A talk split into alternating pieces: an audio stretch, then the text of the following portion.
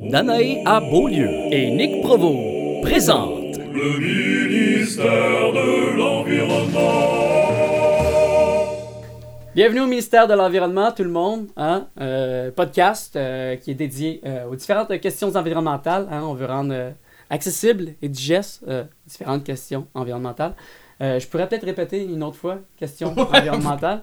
C'est une bonne chose. Ouais, vas-y. Ouais, Fais ça. parfait, excellent. Question environnementale. Je suis désolé, hein, je suis désolé tout le monde, euh, à la maison, euh, dans l'auto, avec les enfants, euh, pour ma voix.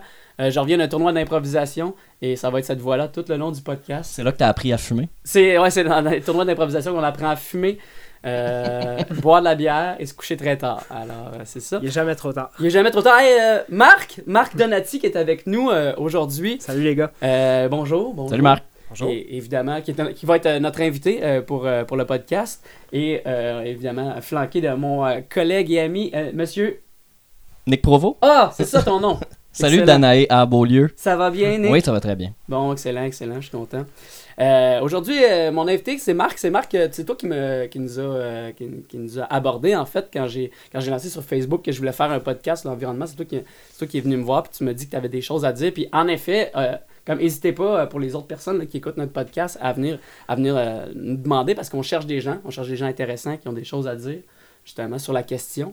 Puis euh, toi, je pense que en fait, tu m'as envoyé même, euh, tu m'as envoyé même un, un article dans lequel, euh, dans lequel, euh, ben, en fait, que tu as écrit et qui parle de toi, d'une de tes, avan- d'une de tes aventures. Oups, une de tes aventures.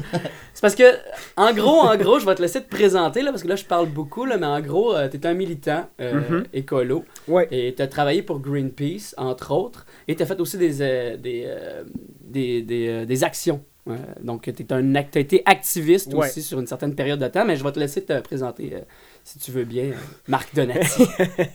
Ben, t'as bien fait ça jusqu'à maintenant. Effectivement, euh, je, suis, je suis un ex-militant, ex-employé aussi de Greenpeace. Mhm. Je- donc, j'ai fait les deux. Parce que quand on est militant, on est, on est bénévole. C'est toujours fait de manière bénévole. Mais euh, j'ai travaillé aussi à Greenpeace. Donc, j'ai été là-dedans, là, pratiquement à temps plein de 2007 à 2009, à peu près. Puis on se rappelle qu'on est en 2019. Non, c'est pas vrai.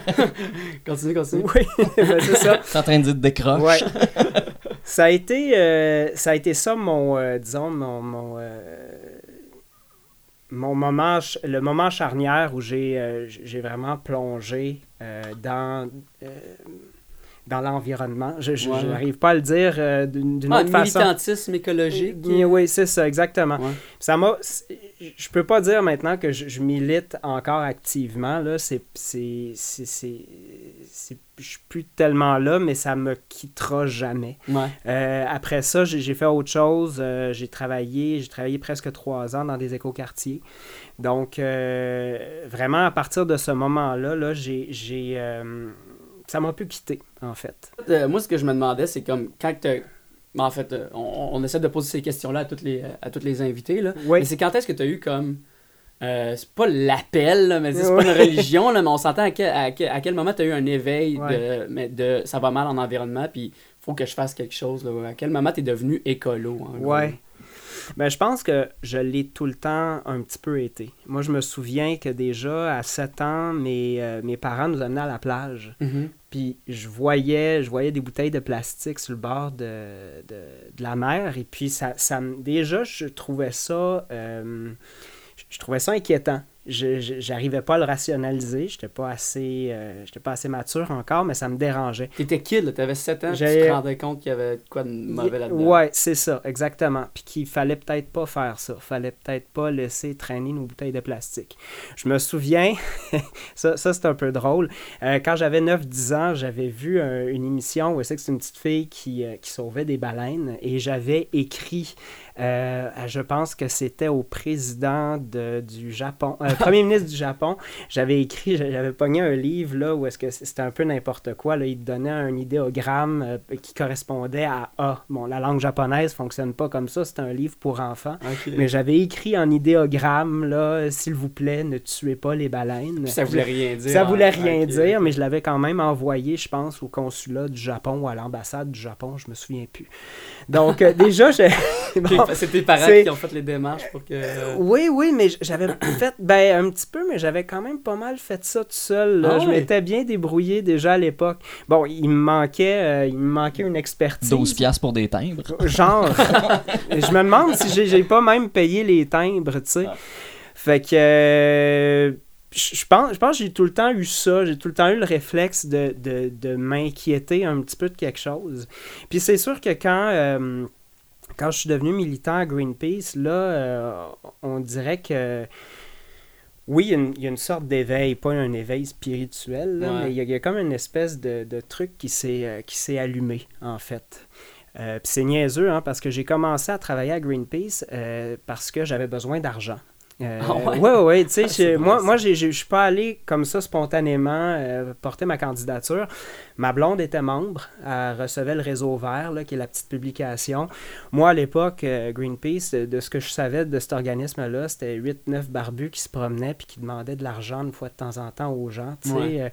Euh, je trouvais ça, bon, je trouvais ça cute, mais un peu hippie, un peu déconnecté. Puis finalement, ben, je me suis dit, euh, dans le réseau vert, je me souviens, ma, ma blonde avait ouvert ça à un moment donné, puis moi, j'étais j'étais- j'étais comédien, je le suis encore. Je- J'avais une carrière qui bah, décollait plus ou moins, j'a- j'avais pas beaucoup d'argent, fait qu'elle m'a dit, bon, ben, tu, tu pourrais travailler pour Greenpeace. Puis moi, dans ma tête, ça a fait, ah ben oui. C'est une job parmi tant d'autres. job comme une autre. Une job comme une autre, tu sais, c'est ça ou travailler dans un centre d'appel, tu sais. Je préfère faire quelque chose de peut-être un peu plus sympathique, euh, qui, qui est- sais, fait que je suis allé et puis euh, ça a été comme une, es- ça a été une révélation en fait. J'ai j'ai découvert une très bonne é- école de, de militantisme Ouais, à travers ouais. ça. Mais t'étais déjà, t'étais déjà un peu comme. C'est c'est pas là que t'as découvert que t'étais un écolo, c'était avant, ça s'est fait avant. tu sais. Ouais. Comme t'étais déjà écolo, fait que c'était pas comme une grosse. C'était pas un. C'était pas. Euh... Mais T'avais pas eu l'appel encore, c'est ce que tu dis. Il y avait pas eu. Ben, c'est que t'é- t'élargis ton. Ce que je veux dire, c'est que c'est là où j'ai vraiment élargi mon horizon. Euh, Ok. Tu sais, ce que, ce que je vais dire, là, ça va paraître un peu prétentieux, mais les groupes écologistes, ils ont à peu près 10 ou 15 ans d'avance, souvent, sur ce qu'on sur l'opinion publique. Ah ouais, c'est ce pas prétentieux, c'est vraiment ça. C'est vraiment ça. Ouais. Puis en fait, moi, on est en 2007 à l'époque. Moi, j'ai à peu près jamais entendu parler des sables bitumineux. Tu sais, pour moi, être écolo, là, c'est euh, bah, euh, planter un arbre, euh, mettre sa pleure de, de, de patates dans, les, dans le compost. À cette époque-là. À cette époque-là, j'avais jamais entendu parler des sables bitumineux. Euh, en 2008, il y a une recherche dans la revue Nature qui est sortie comme quoi, ça a été le- une étude majeure, là, comme quoi les océans sont, sont en train de se vider. Que, au rythme act- actuel d'exploitation, là, il y a à peu près 50, euh, il y a, il y a à peu près toutes les, les ressources halieutiques là, vont être épuisées d'ici 50 ans. En fait, c'est sorti en 2008. Euh, on n'était pas loin non plus de, de la sortie de l'erreur boréale. C'est sorti il y a quelques années. Puis l'industrie forestière essayait de nous faire croire que ça, ça allait bien. Que c'était euh, réglé. Que c'était réglé. Ça s'est réglé par la suite, mais euh, un- c'est pas parfait, là, Non, mais... euh, Ouais, Selon Euh, Richard Desjardins. Ça, c'est euh, pas réglé. ça non, ouais. ça. Il y, a, il y a eu, disons, des progrès, là, mais euh, non, c'est pas, euh, c'est pas, c'est pas parfait encore, mais encore là, c'était c'était quelque chose qui commençait à se savoir. Donc, moi, je suis arrivé là, puis euh, là, on me parle de tout ça, je baigne dans cette espèce de milieu-là où est-ce que euh, on, parle des, on parle des OGM, des pesticides, de, de... Fait que là, pour moi, tout ça, là, c'est gros, là, ça me frappe comme une, comme une vague, puis là, waouh, j'ai envie vraiment de faire quelque chose. C'est je là me que suis t'as trouvé appris. une cause, là, C'est là que tu as appris, en fait. euh, tu, tu tu regardais pas de documentaire nécessairement, t'étais pas, t'étais Non. pas autant informé qu'en rentrant dans Greenpeace. C'est ça, Et t'es rentré exactement. dans Greenpeace pour faire de l'argent. Oui, Ça, exact. ça, ça c'est fou, hein? Ça, pour gagner, mais pour gagner sa vie, Ouais, tu sais, ouais. comme, comme tout le monde. Et, et en plus, écoute, ça, ça, ça a été la, ça, ça a été la piqûre d'héroïne. C'est que on te, moi, on m'offrait la possibilité de vivre de ça Ouais. jusqu'à un certain point. Mais c'était-tu bien payé? Ça ressemble à quoi? euh, C'est quand même pas, assez euh, ben c'est bien payé c'était c'est c'est correct disons que c'est c'est de la job de recrutement essentiellement que tu fais c'est-à-dire tu recrutes des membres tu vas chercher de l'argent ça c'est c'est comme euh, c'est comme n'importe quoi là c'est comme vendre des abonnements etc tu es payé en partie salaire fixe partie commission Euh, les deux ensemble si tu es très bon tu peux aller te chercher un 20$ piastres de l'heure à peu près. Euh, Puis si t'es pas si bon que ça, ça va, ça descend rarement en bas de 15. Ah, fait que c'est- quand même bien, là. C'est quand même bien, je veux dire, pour, euh, pour une job que. Mais c'est sûr qu'en même temps, ça va être une job qui, qui est pas facile non plus. Exactement. Parce que euh, il doit y avoir des moments dans, dans la journée, je sais pas, vous faites des journées de combien d'heures, mais il doit y avoir des moments où ce que pendant 3-4 heures de suite, il y a personne qui te signe rien, puis tout le monde t'envoie chier, j'imagine. T'as t'as envie de tuer tout le monde. Ouais. Euh, littéralement. Euh, écoute, moi, je- ça dépendait des individus. C'est vrai que c'était pas facile. Euh, il fallait que tu sois capable, justement, de, de, de, de rapporter de quoi au bureau, de rapporter des membres, de, de, de rapporter des, euh, c'est ça, des, des, des abonnements Ouais. au mois. Donc, euh, quand t'étais, quelqu'un qui était bon était capable d'en faire deux ou trois par jour, à peu près. Ok, c'est juste ça? Juste ça. Fait que, euh, écoute, Je vais regarder le 5-6 abonnements, là, t'étais étais le roi de le roi de la place. Donc, euh, Ah, wow. fait que le nombre de fois, tu peux, mais là-dessus, tu peux, tu peux aborder euh, facilement une cinquantaine de personnes euh, pendant la journée. Mais tu parles de 2007-2009 Ça Ouais. que, que, que tu as fait ça? Oui, exactement. Ouais. Parce que moi, mon, mon ex-copine était à canvasseuse, comme on ça, appelle ça, dans- le milieu, canvasseur. Qu'est-ce que ça fait un canvasseur? C'est ça, là, avec le- la personne avec le Ah. pad puis un dossard qu'on croise dans la rue. C'est ça, euh, exactement. C'est ces gens euh, qui, qui, qui, qui font un travail qui est pas facile. Ah, vraiment, vraiment pas. Vraiment pas. Hey, honnêtement, même moi, là, tu sais, comme qui, est- qui, est, qui est écolo vraiment à 100%, puis qui, qui milite sur Facebook pour ça, j'ai si j'avais de l'argent, je le donnerais, là. Mais tu sais, comme j'en ai pas là, de- pour, pour donner pour un abonnement puis tout ça, puis si j'en avais, je, proba- probablement que je commencerais par équitaire, mais ça, c'est un autre, c'est un autre sujet. Mais en gros, tu sais, comme même moi, j'ai trouve, j'ai trouve fatigant, tu sais, mais je, les trouve fatigants pour les bonnes raisons, tu sais, c'est ça l'affaire. Mais veux, veux pas, on est tellement, à Montréal, on est tellement tout le temps sollicité Ouais. que ça doit être tellement difficile comme job. Tu sais, moi, je, je les trouve fatigants, mais je suis content qu'ils soient là, là, je veux dire, je leur envoie un sourire puis tout, puis... Mais l'affaire, c'est que mais- si tu croises Médecins sans frontières deux fois par semaine, quand tu prends le métro, quand tu te promènes, je comprends qu'à un moment donné, tu, tu leur as déjà dit non, mais la personne qui est là, elle sait Elle pas, puis elle voit un million de personnes dans sa journée, elle, elle sait Ouais, pas, là, puis, Exactement. puis c'est difficile de...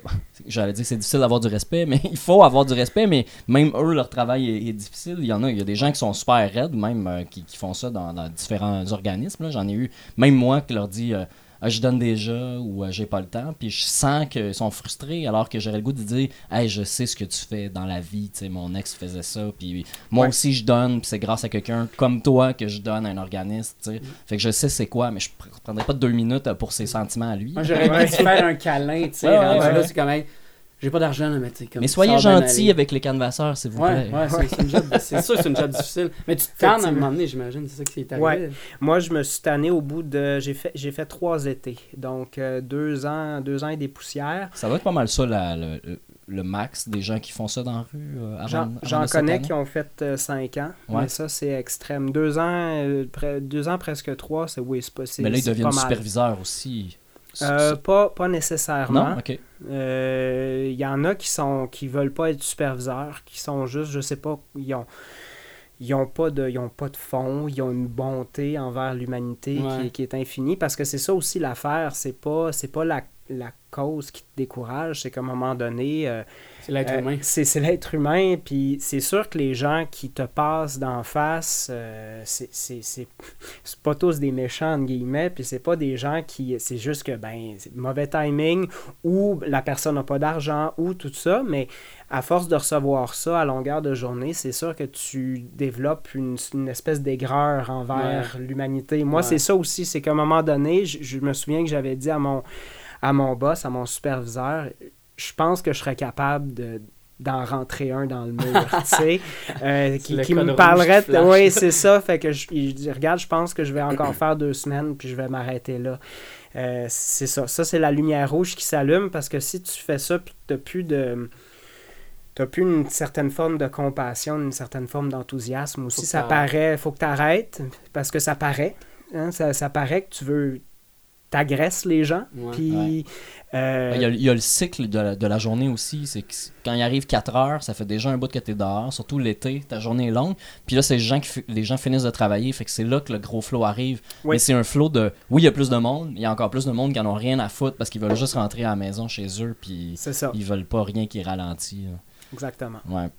J'ai affronté ça. j'ai- j'ai- Je répète, j'ai j'ai un une peu? blonde qui a fait ça. Ok, c'est ça.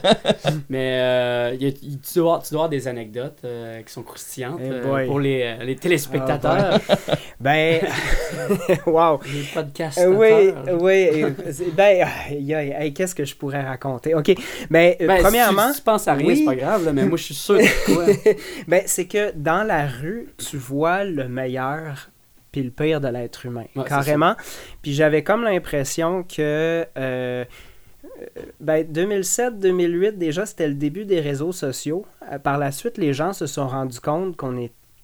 Là, on est en train de se rendre compte qu'on n'est pas tous gentils, là, cachés derrière un Mhm. masque. Mais quand tu es dans la rue et que tu sollicites des gens, ça, tu le vois, tu le reçois directement, souvent. Euh, moi, j'ai croisé des, euh, euh, des, des, des gens d'extrême droite qui militaient pour le, le maintien de la race blanche. J'ai croisé, par exemple, des, des conspirationnistes. Ça, il y en a plein. Puis tu peux jamais soupçonner. Tu, par- tu commences à parler à quelqu'un, puis il te sort une, les, les théories des, des chemtrails, là, comme quoi les Ouais. avions mettent des produits chimiques Ouais, qui nous rendent un peu dingos. Là. Mais les autres, les, les- les conspirationnistes sont un peu de votre bord quand même ou sont, ils, sont ils se disent. euh, C'est in and out, je te dirais. Des fois, ils te trouvent un peu trop cool, Euh, mais des fois, nous, on fait partie de, Du la- problème. du problème. On fait partie de la conspiration. Ouais. Euh, on a déjà, on le sait pas, mais on les a déjà menacés de mort, ces gens-là. Ah, Puis ouais, ouais, euh, il y a plein de gens qui prennent pas leur pilule. Tu peux pas avoir de, de ça de. Tu peux avoir de grip sur ces gens-là, en fait. C'est ça. Ce- ces gens-là, on les appelait des vampires, carrément. Les vampires, eux, ils, ouais, c'est ça. Ils, ils te grugeaient leur jus. Tu pouvais pas, les- tu peux pas les convaincre de quoi que ce soit. Ils ont leur, leur idée de fête. euh, tu leur parles dans la rue, fait que vous êtes égaux. C'est- c'est- C'est pas, il est ça. pas rentré dans ton commerce ou inversement. euh, Tu peux pas vraiment te sauver. là. Exactement. Puis ça- souvent, ça s'avère que c'est lui qui veut te convaincre. Ah. Donc, euh, Obama est un homme lézard. Obama est un homme lézard. Obama est un homme lézard. Puis t'es pogné avec lui. Fait que ta, ta seule voie de sortie, c'est de, c'est de t'éloigner, de, de- d'essayer de l'évacuer, Ah, disons. c'est plate, ça. Ouais, c'est ça. Euh, des, des, des anecdotes. Il y a aussi du monde qui venait travailler à Greenpeace que, que des fois, ça ça avait pas de bon sens, qui... qui euh, euh, Était là qui- vraiment juste pour l'argent ou ben. Ou pour socialiser. euh, ou, ou, pour, euh, ou qui avait une vision assez particulière de l'environnement. C'est-à-dire? Euh, C'est-à-dire qui militait pour les fourmis, pour qu'on n'écrase pas les fourmis, puis qu'on, qu'on- euh, le respect de toute vie, et tout ça. Non, Ouais. un groupe environnemental qui se respecte, c'est, pas, ne- tient pas nécessairement un discours comme ça. là. Ouais, ouais, non, je comprends, je Ouais. comprends. C'est pas, c'est pas nécessaire d'être euh, végétarien pour travailler à Greenpeace, par exemple. Non, mais c'est ça, c'est exactement. C'est pas, ou c'est, c'est pas le message direct que tu veux Ouais, ouais, envoyer. c'est ça. là. Je comprends, je comprends. Mm. Ouais, c'est sûr, ça devait, être, ça, devait être, ça devait être intéressant. Puis après ça, après euh, Greenpeace, tu as décidé de, de, de faire des actions concrètes, euh, donc euh, d'être activiste. Est-ce que Ouais. c'est après Greenpeace ou C'est pendant. pendant Greenpeace? C'est pendant. Pendant que tu étais là-bas. Donc, il y avait aussi euh, il y avait ce travail-là que tu faisais dans, dans la rue, justement. Oui. Puis tu avais aussi un autre, une autre partie de toi qui faisait vraiment des actions euh, concrètes. Là. Donc, euh, Ouais. donc, être activiste, c'est vraiment ça. Tu peux-tu nous parler un peu de ça? Qu'est-ce que tu as fait? Ouais, ouais. Parce qu'en fait, ça, euh, ça vient assez vite. hein. Après une couple de mois passés là, tu, tu vois ce qui se passe dans l'organisation, tu es au courant des, des, des gros coups, si on veut. Puis, euh, à un moment donné, ben, moi, j'en faisais partie. Moi, j'avais envie de participer à une action de désobéissance civile, une vraie. Euh, mais c'est pas n'importe qui qui peut, euh, qui peut participer à ça. Euh, ça prend une formation en désobéissance civile. Ça, Greenpeace l'offre souvent aux, employés qui, de confiance, euh, aux, bénévoles de longue date. Donc, c'est une fin de semaine qu'on passe ensemble. On dort pas beaucoup, puis on, simule une, simule une vraie action. Et puis, on, on- c'est ça, on apprend un peu les, les, les rouages du métier, entre guillemets, là, parce que c'est, c'est un art, euh, faire une action qui, qui, qui a de l'allure, qui, qui se tient. Euh, on, avait, on, avait une, on a une formation, par exemple, pour euh, tout ce qui est la- l'aspect judiciaire, en fait. Comment ça se déroule avant, pendant et après les arrestations. Parce que souvent, le but, c'est de se faire arrêter. Ah ouais? Oui, c'est c'est ça qui. quand on voit les sirènes de police C'est là arriver, que t'as gagné. c'est là que tu as gagné. Pour vrai? Oui, parce que c'est s'il y a des sirènes de s'il y a des sirènes de police, il y a des caméras. Les médias vont. Les médias sont là. Fait que c'est un petit peu ça la recette, c'est d'attirer l'attention médiatique sur quelque chose. Que ça soit digne de mention. C'est ça, Mais exactement. en même temps, tu veux pas faire de prison. T'en fais.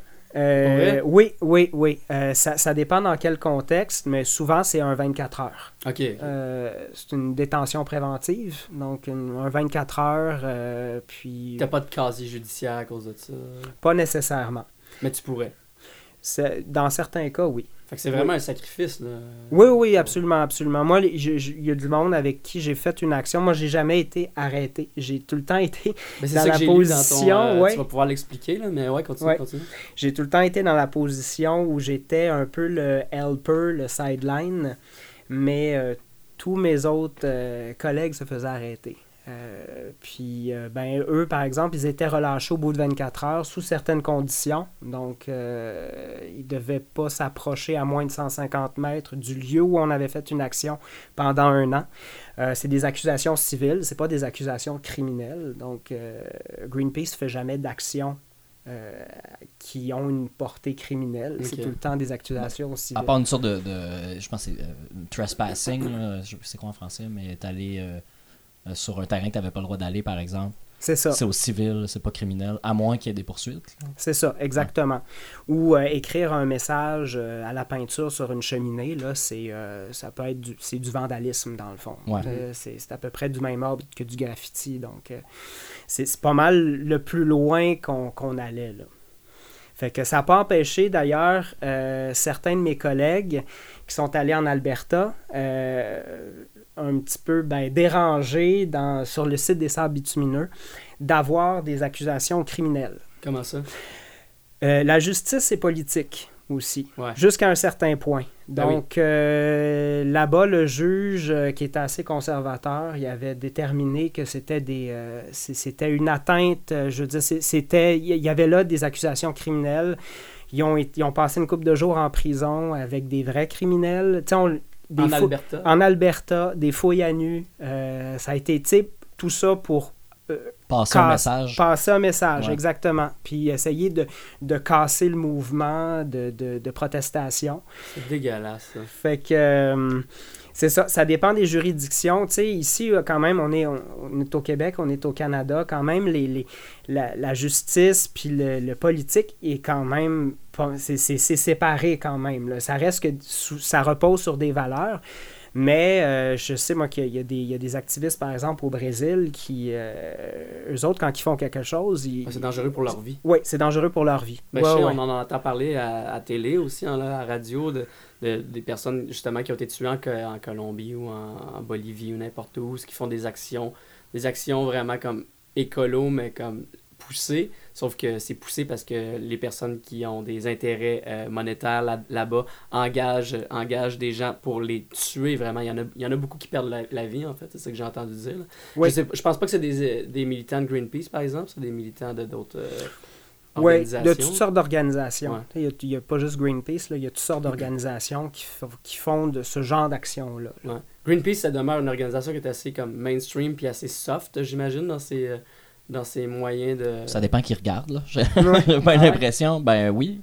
Gri- grimper dans une cheminée ou bloquer, euh, à courir après les bateaux, Ah, dépend les bateaux qui- de baleiniers, mettons, euh, ils risquent quand même leur vie euh, à, à faire ça. là. Ouais, Greenpeace fait ça ou c'est plus la Sea Shepherd euh, Greenpeace fait ça aussi, mais. Sea Shepherd va un peu plus loin. En fait, moi, j'ai l'impression, ben, de mon expérience, euh, tu sais, si- s'il y avait un, un axe, pas gauche-droite, mais euh, euh, modéré, plus, plus à radical, ouais. des groupes environnementaux, Greenpeace serait au centre. Parce que euh, c'est quand même des actions de désobéissance civile, mais ça reste que c'est c'est basé sur un modèle euh, pacifique où on va déranger, on va perturber, mais on n'aura- on n'ira pas plus loin que ça. C'est surtout dans un but communicationnel aussi, de- que les médias en parlent, que le monde euh, ait un intérêt ou sache que ça existe. Avant tout, là, c'est ce que je comprends de la mission de Greenpeace. euh, Exactement. avant de vraiment concrètement réussir à changer les choses, il faut qu'il y ait euh, un mouvement.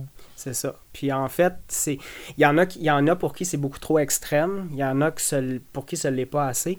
Moi, je pense que la la diversité des tactiques est, est- est payante là, en environnement. Tu sais, moi, je suis content, par exemple, qu'un organisme qui est un petit peu plus institutionnel comme Équiterre, ben, je suis content que ça existe parce que, je veux dire, on a des paniers bio grâce à Équiterre. euh, tu sais, il y, a- il y a tout ça aussi, mais je suis content aussi qu'il y ait du monde un peu plus radical comme Sea Shepherd, Ouais. qui ait le guts de faire ce qu'ils font, parce que ça aussi, à un moment donné, ça, ça prend ça pour faire évoluer les mentalités. C'est ça, malheureusement. Ben, en fait, pas juste évoluer les mentalités, mais faire respecter les lois. Oui. Parce qu'il n'y a pas de.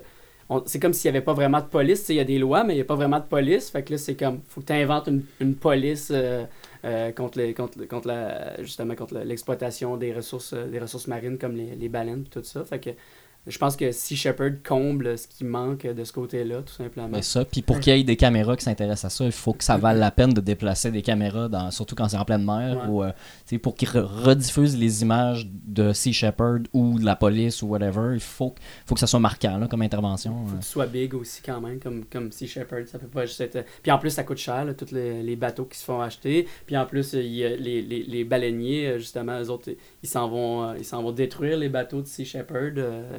C'est vraiment, c'est vraiment la guerre, ça, c'est malade. là. Mais moi, en Oui. effet, je suis d'accord que ça prend, ça prend ça aussi, ça en prend de toutes sortes. Puis ouais, je- c'est comme ça que j'avais, j'avais, j'avais vu ça aussi, que Greenpeace était plus euh, comme au, au centre de tout ça, s'il y avait un, un diagramme là, à faire avec ça. C'est vraiment, c'est vraiment comme ça. Mais peux-tu nous parler plus de comme euh, la, la fois que tu as participé à une action euh, À la grosse action, Ouais, là, ouais, ouais. ouais.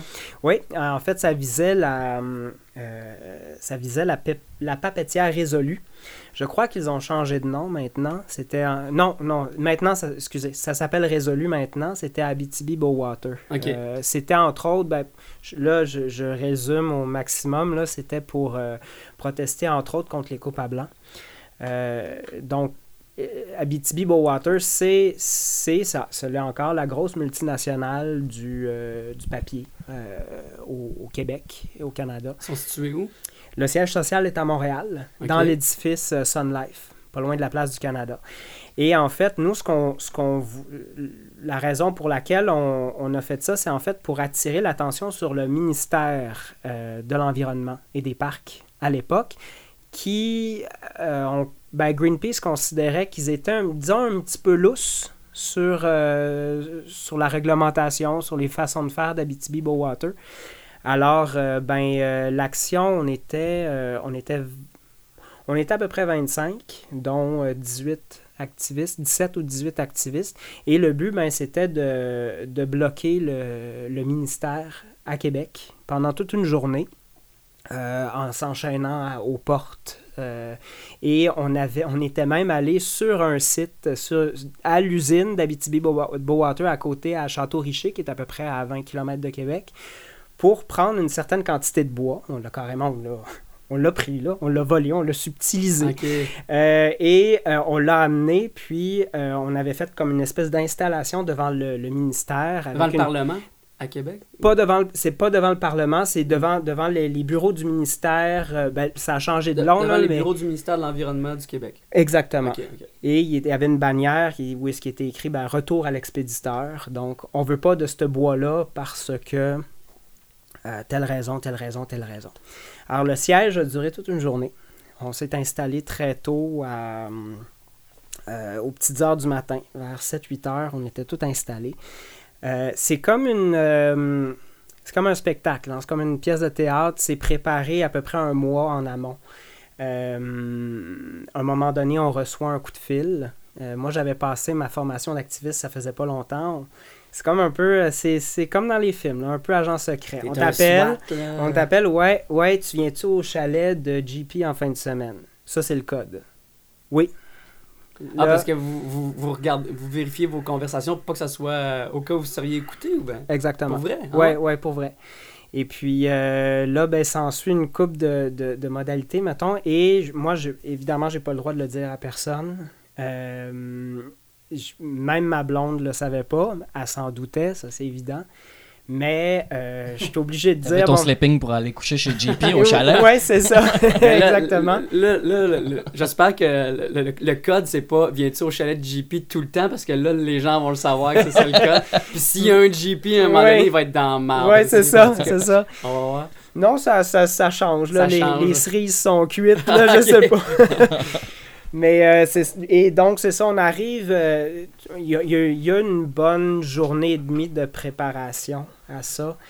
Donc on arrive, on se donne rendez-vous. Tu sais, on part. Nous autres, on partait de Montréal. Il y avait des militants de Québec aussi qui, étaient là, puis il y avait des militants de Toronto. Fait qu'on était comme trois équipes. On partait à trois, à trois vannes dans un petit chalet à Saint-Féréol-des-Neiges. Puis là, ben, on allait là. Puis là, il y avait un, disons, un, un gros bonze de Greenpeace qui était là, puis euh, avec un avocat. Puis il nous expliquait qu'est-ce qu'on allait, qu'est-ce qu'on allait faire. Euh, C'était quoi le plan de match? Et euh, souvent, il, ben, il nous demande à un moment donné, OK, est-ce que êtes-vous à l'aise avec ça? Euh, c'est quoi les risques d'arrestation? Dans, dans notre, dans notre cas, là, les risques d'arrestation ont bloqué un ministère. Elles étaient très élevées. C'était certain. Ouais, 95% que vous alliez vous faire arrêter. Êtes-vous à l'aise avec ça? Si vous n'êtes pas à l'aise, vous pouvez vous en aller euh, ni vu ni connu. Puis là, ben, tout le monde a décidé de rester. C'est quoi le chef d'accusation? C'est avoir troublé la paix? C'est quoi le. Ça peut être avoir troublé, ça dépend de la- nature de l'action, là, mais ça peut être avoir troublé la paix. Ça- Dans ce cas-là, c'était? En anglais, c'était mischief, je pense. C'est euh, Obstruction obstruction, oui, quelque chose comme ça. Ouais. Puis, euh, tu sais, ça a été quand même assez soft parce que, euh, bon, c'est un show qu'on donne, mais on a bloqué les portes du ministère, mais vu qu'on gardait une sortie de secours, euh, C'était pas dangereux. On n'aurait pas été, on n'aurait pas pu être accusé, par exemple, de séquestration. Si Mhm. jamais il y avait quelqu'un dans le building. Quelqu'un pouvait quand même, oui. D'ailleurs, les employés ce matin-là, qui ont fait une, une gueule, mais qui n'avaient aucun bon sens, ils sont rentrés par les sorties de secours. Tu sais, il y avait quand même de. Il y en a qui sont rentrés chez eux, mais il y avait quand même une certaine activité au ministère. C'est ce qui se passait devant qui était vraiment gênant. Ok, ok. Fait que c'est ça le but, c'est- c'est c'est comme un, c'est un spectacle, c'est une démonstration. Ouais, Ouais. ouais, De toute façon, les médias vont pas raconter ce côté-là que les employés ont pu continuer à avoir à travailler. ou, Non, euh, non, ben non, ben non. c'est moins, euh, c'est C'est moins glamour. C'est moins glamour, c'est ça. Ouais, c'est ça. c'est ça. Puis, euh, ben, effectivement, on- le, le siège a duré toute une journée, ce qui était quand même assez bon. Euh, qui voulait dire qu'on avait une, euh, un, bon, un, un bon portrait, de, un bon, euh, une bonne couverture médiatique. Puis vous, vous étiez où euh, physiquement là-dedans, là, une fois que vous avez installé le bois, mettons le. Il y avait des gens qui étaient, euh, qui, étaient suspendus euh, après la marquise du ministère en, en rappel. Ok, Donc, c'est quand euh, même beaucoup d'organisation aussi pour faire ça. là. Oui, oui, c'est beaucoup de Et matériel. vous placez du matériel, justement les, justement les ancrages pour. euh, Est-ce que vous avez fait ça la veille ou. euh, C'est faut pas mal que ça soit tout fait La sur le journée. coup. Ouais, Ok. ouais, ouais, ouais. Euh, Il y a une formation qui se donne aussi de, de- d'escalade industrielle.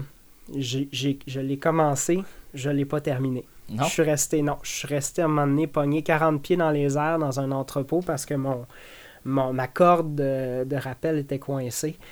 Euh, j'ai pas aimé la sensation de juste être tenu par un, par un câble, puis que quelqu'un soit obligé de venir me chercher. Moi, j'ai, moi, j'ai craqué. Comment ça pu, euh, comment ça a pu euh, bloquer là? Je pense que j'avais du stock qui était un peu, euh, un peu vieux, mettons. Fait que. Moi, j'ai. Tu sais, puis. T'as- t'as donner généreusement. Ouais, donné généreusement, ouais.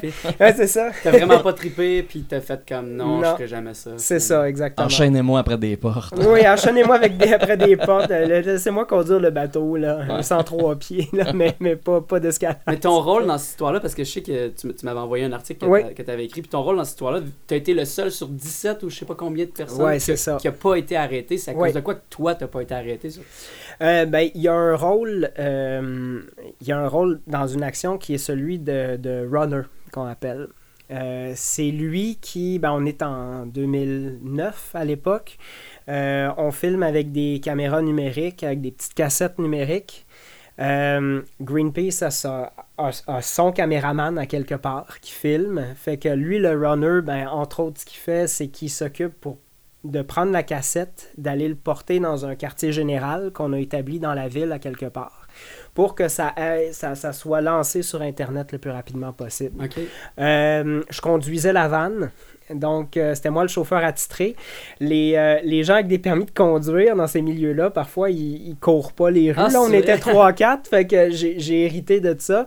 Ça prend quelqu'un qui ramène la vanne et qui va chercher les amis en prison après. Fait que je pouvais, Wow. à ce moment-là, au moment où est-ce que mon rôle a été déterminé, ben, je, je pouvais pas vraiment me faire arrêter. Là. Tu sais, même on me disait, l'organisatrice, de, de, moi je m'arrangeais pour aller porter des, euh, de l'eau ou des barres tendres euh, aux- gens qui étaient, euh, qui, qui étaient attachés parce que quand même ils sont restés là 6-7 heures de temps. Ouais. Puis la- euh, l'organisatrice passait derrière moi puis elle dit OK, fais gaffe là, tu sais, fais ça discrètement parce que je veux pas que tu te fasses arrêter parce que Parce que si tu te fais voir à aider ou à conduire une vanne, Ouais, là, ça- c'est parce que tu t'es pas fait pogner, en fait, c'est pour ça. Ben, je- les gens, ils savaient que j'étais là, mais j'avais pas le droit de. La ligne est mince. J'avais pas le ça. droit de les aider. euh, j'avais pas le droit de les, les aider trop. C'est quoi trop? Souvent, c'est la police sur place qui décide c'est quoi qui est trop. À un moment donné, là, j'étais sur le trottoir en train de distribuer des tracts. Euh, aux employés qui rentraient, puis il y avait un policier qui avait décidé qu'on restait sur le trottoir. On n'avait pas le droit de mettre le pied dans la rue. Si on mettait le pied, il nous embarquait, puis il nous l'avait dit. Il Ah, dit, je ok. vous tolère. Tu sais, des fois, les, bon, les policiers vont faire un petit peu d'excès de zèle.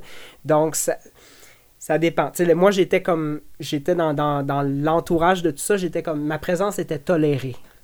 Tu t'étais le seul qui, qui, que dans le fond, que- qui avait comme backup toute l'équipe. Si ça. tu te faisais arrêter, si tu mettais ton pied dans la rue, ben là, euh, c'est quoi qui se passait à rendu là? C'était pas si avait- grave que ça, j'imagine. Non, mais c'était un peu... euh, Ça compliquait les choses. Ça compliquait un petit peu les choses, ouais, exactement. Ok. Oui, parce qu'il y a tout le temps dans une action, il y a, euh, il y a- on étudie la veille plusieurs scénarios. On avait étudié, par exemple, ben, le- on aurait pu se faire prendre à l'usine, tu sais, puis euh, quelqu'un appelle la police, on se fait tout embarquer avant qu'on arrive au ministère. L'action échoue, qu'est-ce qu'on fait? Ouais. Est-ce qu'on fait une sortie médiatique quand même? Est-ce que, tu sais, fait qu'il y, il y avait 6-7 scénarios là, qui, euh, qui... En même temps, je suis sûr qu'à l'usine, il devait pas avoir grand monde qui checkait le bois là, euh, non, de façon assidue. là. à 5 heures du matin, Ouais. les piles du fond, Ça devait assez être tranquille, Oui, hein. c'est ça. Ouais. Ouais, mais il faut prendre les précautions comme t'expliquais aussi euh, pour pas que ça arrive, euh, ces choses-là. Euh, Exactement. être secret et euh, ingénieux. Oui, oui, oui. Euh, oui, puis, mais il y a des choses qui échappent à notre contrôle, tu sais, euh, forcément, quand on fait quelque chose comme ça, puis la nervosité est, est là, tu sais. Ah, ça doit euh, être tellement stressant, pour vrai. Là, ça doit... Surtout ceux, qui, oui. ceux, qui, ceux qui, qui organisent toute la patente. Là. Oui. Parce que s'ils commencent un mois d'avant, là, puis euh, ça, j'imagine que c'est pas la plus- l'action la, plus euh, la plus difficile qui a été faite par Greenpeace aussi. Il doit y avoir des actions vraiment comme super compliquées là, pour aller accrocher des, des, immenses, euh, des immenses affiches, mettons, en haut d'un en haut d'un pont ou ben en haut de- du stade olympique, ces genres de choses-là. là. Ça doit être euh, vraiment stressant. là. Je pense que le, le plus tough, c'est les, euh, les centrales nucléaires en Europe. Ça, un site nucléaire, là, euh, faut que tu rentres. C'est surveillé. Là. C'est checké en maudit, mais. Ça se a- fait. Ça se fait, ça se fait, puis c'est ça qui est, c'est ça qui est fou pareil. Que je, je m'en suis rendu compte en le faisant, tu sais. euh, oui, c'est beaucoup d'organisation. Oui, tu sais, ça demande des ressources, sauf que, tu sais, on, on part les trois ensemble, là, puis on décide que demain, on va, on va bloquer la 40 en haut, entre la 15 puis la 25. On là, peut le pour faire. pas- on peut le faire. On- Bon. Ça prend de l'organisation, mais c'est faisable. Tu sais, euh, on n'est pas, euh, on n'est pas nécessairement checké. Là. Si on y va et qu'on est organisé, ça va, ça va se faire. Fait que demain, tu dis à quelle heure? Que... Oui, c'est ça. Je suis un rendez-vous à 11 Moi, h je suis peut-être en... Ouais. Ah, en plus, ça tombe mal, ça va être sur l'heure du trafic, mais on, on le fait, on le fait. Oui, c'est ça. Moi, j'ai une question sur euh, euh, l'après-coup. Après ça, Oui. quand, quand le coup il est fait, mettons, quand tout le monde, ceux qui ont été arrêtés sortent, Oui. quand le coup médiatique est passé, c'est comment que ça se passe les deux, trois jours après? Il y a un débrief Est-ce que vous faites un bilan? Est-ce que vous communiquez l'information avec euh, Greenpeace World pour qu'ils soient au courant de comment ça a été vos affaires? Oui, ben, tout ça, là, tu sais, la, la- la communication, envoyer ça partout, ça se fait pendant ça. Maintenant, ça se fait pendant avec euh, Internet et tout ça. Avec les réseaux sociaux maintenant, ça c'était pas aussi développé que maintenant. là, Même, Maintenant, même ça en se- 2009, ça existait. Oui, c'est ça. Même en 2009, ça existait. Euh, mais euh, oui, il y a un débrief. Euh, tu sais, ce qui nous, ce qu'on a envie surtout après, c'est de, c'est, de fêter, là, puis de se déboucher une bière, puis de regarder la télé pour savoir quelle, quelle couverture médiatique on a eue. Mhm. Euh, puis nous, je me, je me rappelle qu'on était assez déçus quand même, là, parce qu'on passait à la fin du bulletin. Après tout ce qu'on avait fait, finalement, on, trouvait que l'effort était, était peut-être euh, pas assez souligné, je dirais. Euh, puis après ça, ben, euh, 24 heures après, 24, 48 heures après, on rentre chez nous. Puis euh, Retour à la vie normale. Re- retour à la vie normale, c'est aussi fou que ça. Euh, avec peut-être une, euh, une comparution euh, à la cour qui nous attend un mois plus tard. Euh, donc, euh, C'est-tu arrivé là, dans votre cas? oui, exactement. Ouais. Oui, oui, oui. Euh, où là, c'est- c'est c'est assez simple. Là, on, on lit les chefs d'accusation. Euh, on plaide coupable. Des fois, il y a des amendes. donc, de. C'est Greenpeace qui paye. Oui, exactement. Ça sert à ça. Les... Ça, c'est le fun, mais c'est ça. C'est ça que ça, ça- ça que ça sert. Parce qu'en gros, c'est ça qui t'offre Greenpeace, c'est de, de, de backer monétairement toutes les actions, puis euh, tout, ce que vous allez, tout ce que vous allez faire, tout- toutes, les, toutes les amendes euh, que, vous allez, que vous allez pogner aussi, Oui. puis tout le matériel que vous devez utiliser. Fait qu'en gros, c'est ça qu'ils font. hein. Est-ce que Greenpeace a assez d'argent euh, ou euh, Greenpeace demande de l'argent pour. parce qu'ils sont vraiment dans le trou ou ben ça va bien quand même? Ça va bien quand même, mais c'est sûr que plus ils en ont, plus ils en font. Ouais. C'est plus sur ce principe-là que, que, que ça se joue, mettons. OK. Ouais. Parce- Fait qu'ils ont assez de gens qui veulent participer à des actions, mais s'il y avait plus d'argent, ils pourraient avoir plus d'actions. Oui. Je dirais ça, ça des gens qui, qui veulent participer à des actions, il y en a pas mal. Des sous, ben c'est pas qu'il en manque, mais c'est plus limité, je dirais. Ouais. Puis, moi, ce que je me demandais, en fait, c'est que euh, on entend, on entend parler de ça parfois, que des fois, des organigrammes, sais, comme l'UNICEF ou ces gens, Ouais. une espèce de grosse, grosse fondation-là, que plus la fondation est grosse, au bout du compte, plus il y a d'argent qui se perd parce que ça Ouais. prend de l'administration. T'as- T'as-tu été témoin de justement des, des chiffres ou t'as-tu as vu les chiffres? T'as-tu- Ouais, ouais, ouais. Euh, à Greenpeace, là, tout l'argent qui va aux employés, à l'administration, je pense. Là, c'était le cas dans mon, dans, à, à mon époque. Là. Mhm. C'était- c'est- Ça a peut-être changé, mais c'est de l'ordre de 15 à 20 Ah, Ce qui est un, ce qui est un, un bon ratio dans le milieu des, des organisations non gouvernementales. Je pense qu'on avait comme la médaille d'argent ou la médaille de, la médaille de bronze avec euh, Amnesty International. pour la gestion de votre, de votre ONG. C'est ça. Tu sais, j- ça dépend des organismes. L'UNICEF, ils se sont euh, ouverts un bureau à côté de la Tour Eiffel. Non, j'ai pris le pire, c'est ça. exemple. euh, Puis l'UNICEF n'a pas de problème non plus à recevoir de, de l'argent des gouvernements ou des entreprises privées parce que son rôle est, est assez. euh, ben, c'est- caritatif. Ce qu'on qu'on entend par caritatif, l'éducation, euh, acheter des band-aids, des choses Ouais. comme ça, c'est pas, euh, pas aussi sujet à controverse que Greenpeace. Greenpeace, c'est indépendant. Donc, euh, il y a seulement des individus qui peuvent donner à, à- à Greenpeace, ce qui fait que les ressources sont plus limitées. Puis euh, il y a beaucoup d'ONG comme l'UNICEF et tout ça. Bon, je critique pas le modèle, là, mais qui, en ayant l'air big, ils, se disent on va attirer encore plus d'argent. C'est vrai. C'est. Quand, quand tu l'air d'avoir de l'argent, les gens ont plus tendance à vouloir t'en donner. Greenpeace s'en sacre un peu de cette image-là. Euh, ils préfèrent être dans l'action. Fait qu'ils acceptent aucun, aucune entreprise euh, qui veut euh, sauver sur l'impôt, là, peuvent en Non. donner à Greenpeace. Non, non. D'ailleurs, même au Canada, les dons à Greenpeace, les dons à Greenpeace et à Amnesty International, je pense, sont, sont pas déductibles d'impôts. Euh, parce que dans, dans, dans la charte, là, de, euh, je, je me, rappelle plus là, de, exactement du terme exact, là, mais on peut pas donner à un organisme qui euh, milite politiquement. Qu'est-ce que militer politiquement? Ça, c'est un terme qui est défini à quelque part, mais Greenpeace et Amnesty International rentrent dans ces catégories. Ça, ça me fait changer d'opinion sur Greenpeace parce que je voyais ça tellement gros Greenpeace que je me disais, c'est sûr qu'il y a de la corruption là-dedans à un moment donné, ou c'est sûr que c'est Ouais. c'est sûr que c'est pas efficace. Puis je, je me disais comme les plus petites, les, les, les, les- les plus petits ONG, je préférerais encourager eux autres qu'encourager la, la grosse machine de Greenpeace. Mais en même temps, c'est vrai que, que tu dis que c'est que ça en prend de toutes les sortes. tu sais. C'est ça. ça. prend la Sea Shepherd, ça prend Greenpeace, ça prend petits- des, des plus petits comme Équiterre, ou mais tu sais, ça en prend de toutes sortes pour, euh, pour faire avancer Ouais. la cause. hein. Tu sais, t'as pas idée des. euh, vous avez pas idée des, des chicanes qui peuvent exister au sein même du mouvement écologiste. Dans les différentes organisations. dans les différentes organisations. Vous êtes trop gros, vous êtes trop petit, euh, vous êtes trop radical, vous ne l'êtes pas assez.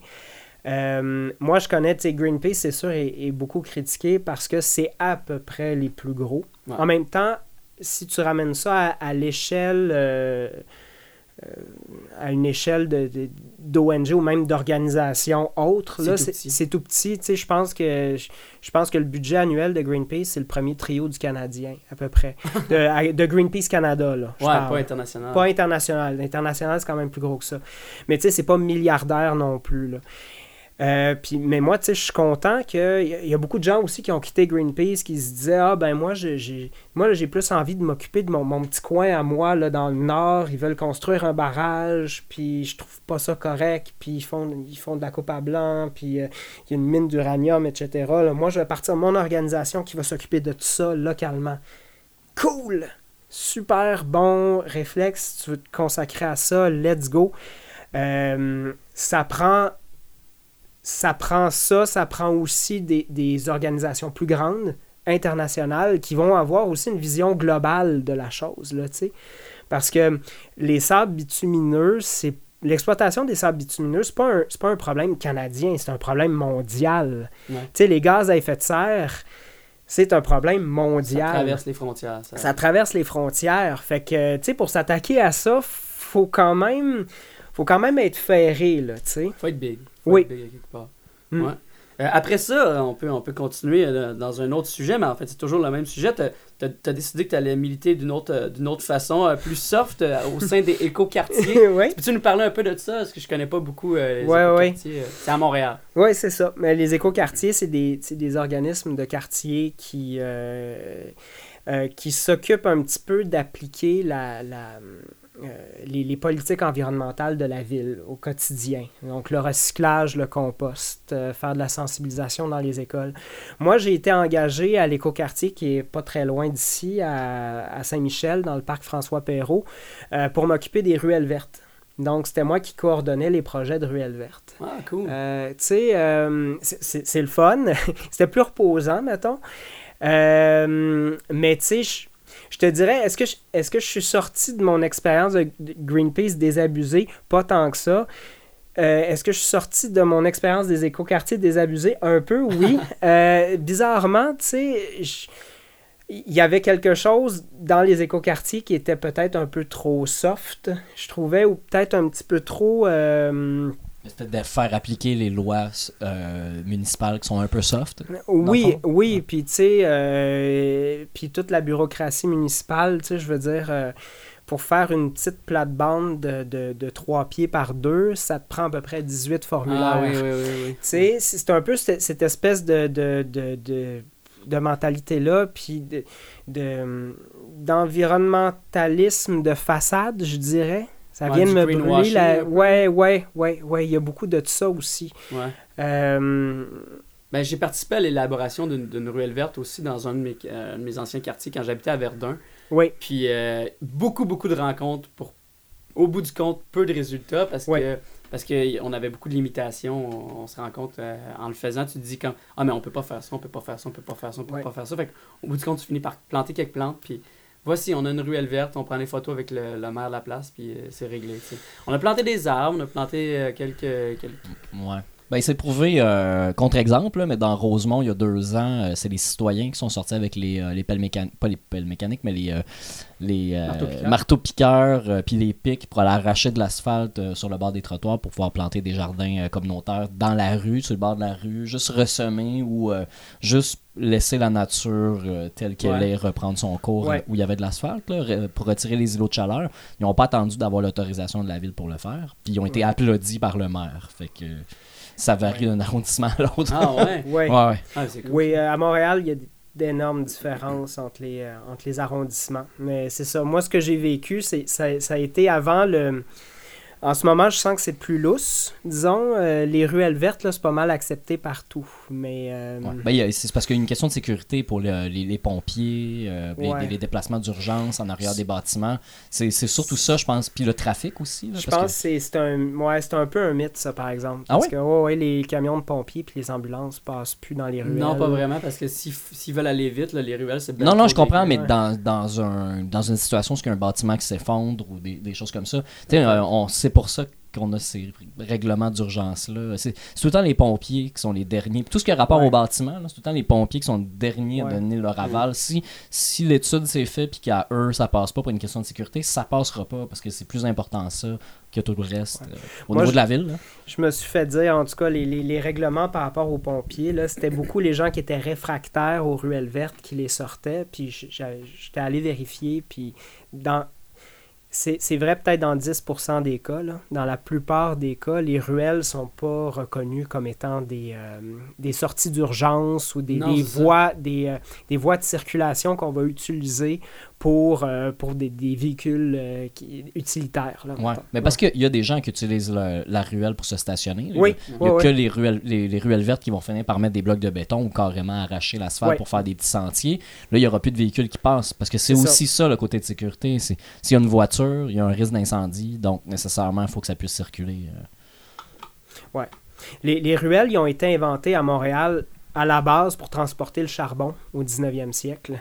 Fait c'est très peu utilisé. En fait, les gens le savent pas, mais normalement, on n'est pas censé prendre des ruelles pour aller d'un point A à un point B en auto.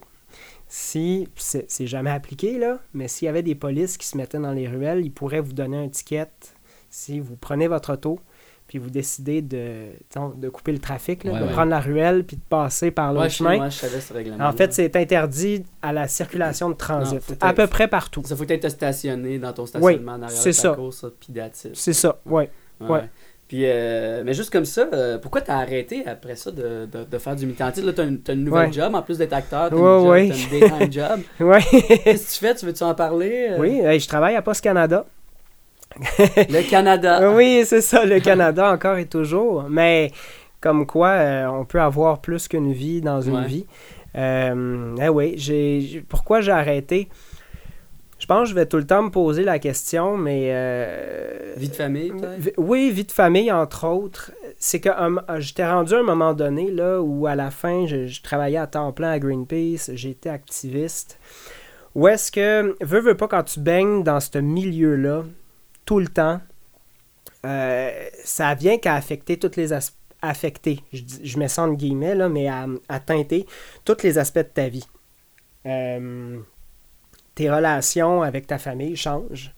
Euh, ton beau-père est pas nécessairement d'accord que tu sois allé euh, Ouais, que tu à la télé. euh, ouais, c'est ça. Pour ces raisons-là. Pour ouais. ces raisons-là, euh, je je cite un exemple comme ça. J'ai pas eu de discussion comme ça avec mon beau-père, mais même si, si tu fais abstraction de ces choses-là, ça teinte toute ta vie à peu près à un certain moment. Ça, ça teinte aussi la relation que tu as avec tes amis.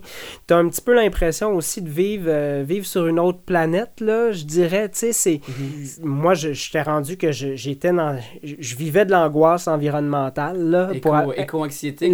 Oui, ouais, c'est ça exactement. Oui, on a un terme maintenant. Ouais, ben, Éco-anxiété. oui, moi j'en faisais à peu près tout le temps sur, sur tout ce que je faisais dans tous les aspects de ma vie.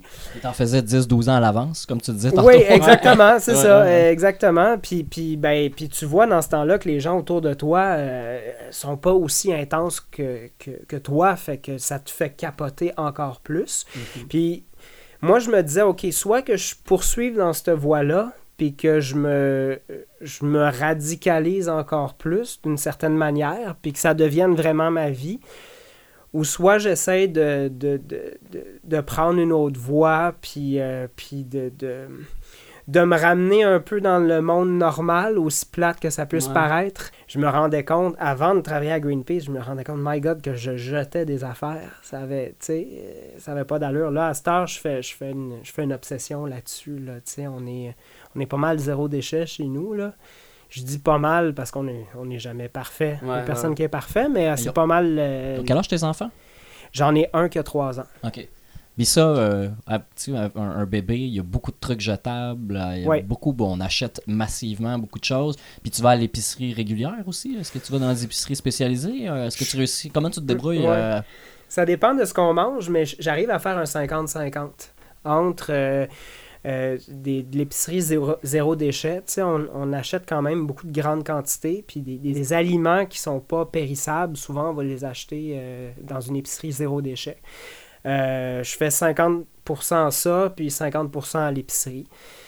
Mais tu sais, ça, c'est des affaires que, que- pour lesquelles on, on a une certaine influence, mais on n'a pas de contrôle. tu sais. Mhm. Euh, si je veux vraiment acheter telle affaire à l'épicerie puis qui est emballée, ben, tu sais, après ça, je peux faire le choix de faire 5 km de plus pour acheter une petite affaire à 4 piastres et demi qui sera pas emballée. Mais des fois, c'est sûr, je, je suis un parent, tu sais, je vais, je vais flancher, c'est- évident.